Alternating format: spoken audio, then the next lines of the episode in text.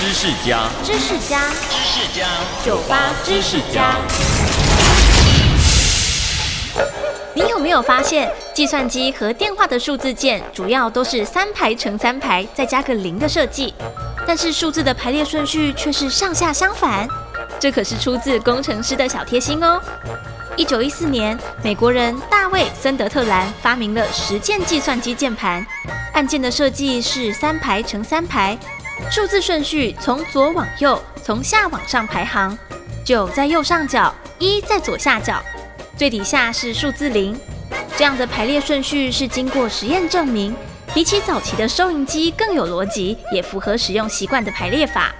到了一九六零年代，按键电话发明。工程师经过许多实验与考量，沿用计算机的按键设计在电话上头，只是数字顺序做了调整。这是因为他们发现，在拨同样号码的时候，电话式的排列法比计算机排列法快了将近一秒。从此，电话键盘的排列方式也正式确立喽。收听九八知识家，让你知识多增加。